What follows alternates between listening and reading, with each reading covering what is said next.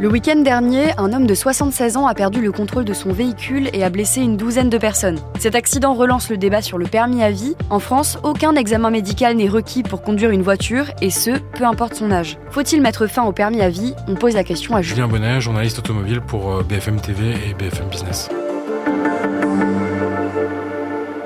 Donc en fait, il y a eu un accident euh, qui est survenu dans une ville du nord de la France. Une personne donc âgée de 76 ans, en situation de handicap, a euh, vraisemblablement confondu pédale de frein et d'accélérateur. Et donc, euh, on va dire, dans un moment un peu de panique, a blessé 12 personnes. Donc c'est vrai que c'est assez marquant et c'est un peu le classique du fait divers d'un accident de la route qui en général est pas mal relayé dans les médias. Et en plus, quand c'est une personne âgée, ça relance forcément le débat sur ce permis à vie en France. L'idée d'imposer un examen médical est régulièrement évoquée. Est-ce que ça pourrait vraiment être mis en place? Oui, bien sûr. Bah, en fait, euh, c'est aussi parce qu'on a d'autres exemples en Europe. L'idée, c'est en fait d'établir un âge à partir duquel il pourrait être intéressant, bêtement, euh, déjà de commencer peut-être par un contrôle de la vue. On sait que c'est une problématique qui revient souvent. Les opticiens, euh, les professions de santé sensibilisent sur le fait que finalement la vue, c'est typiquement quelque chose qui se dégrade avec l'âge et où lors de la conduite, ça peut clairement poser des problèmes. Sauf que les gens, des fois, par habitude, parce qu'ils ont été finalement avec une vue parfaite pendant une grande partie de leur vie, vont pas avoir ce réflexe d'aller consulter parce qu'ils l'ont jamais fait. Donc il y a des campagnes de sensibilisation qui sont faites souvent avec des tests gratuits, par exemple sur des aires d'autoroute l'été pour vérifier sa vue. Et donc ça, ça pourrait être une première étape. Ça veut dire euh, demander au moins de faire un contrôle, on va dire, de la vue, sans forcément que ça amène à une remise en cause du permis, mais que ça permette déjà à la personne de réaliser qu'elle a perdu euh, en capacité visuelle et euh, de procéder, par exemple, à l'achat de lunettes uniquement pour conduire. Et donc, on va dire, ça serait plus de la prévention pour éviter qu'il y ait ce genre de drame qui arrive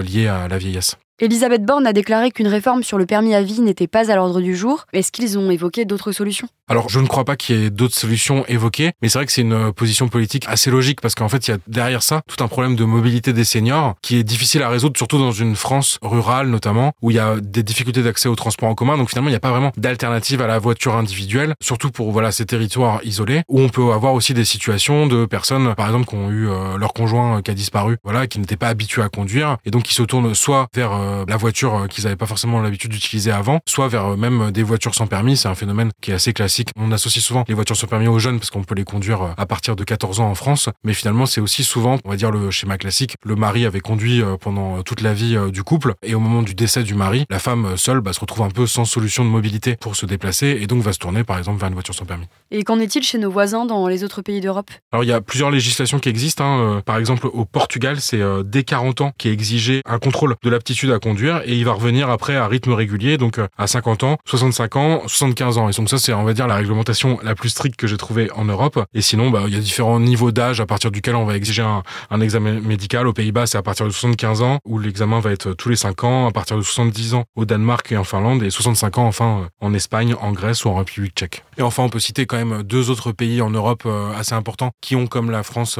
bah, un permis à vie sans examen médical requis pour le conserver. Donc c'est l'Allemagne et la Pologne.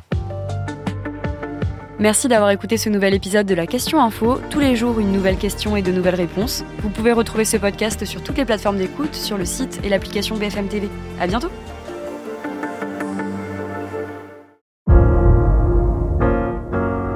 Vous avez aimé écouter la Question Info?